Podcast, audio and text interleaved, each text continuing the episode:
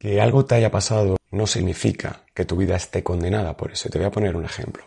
Piensa que tú tienes un muy buen amigo y de pronto dejáis de hablaros.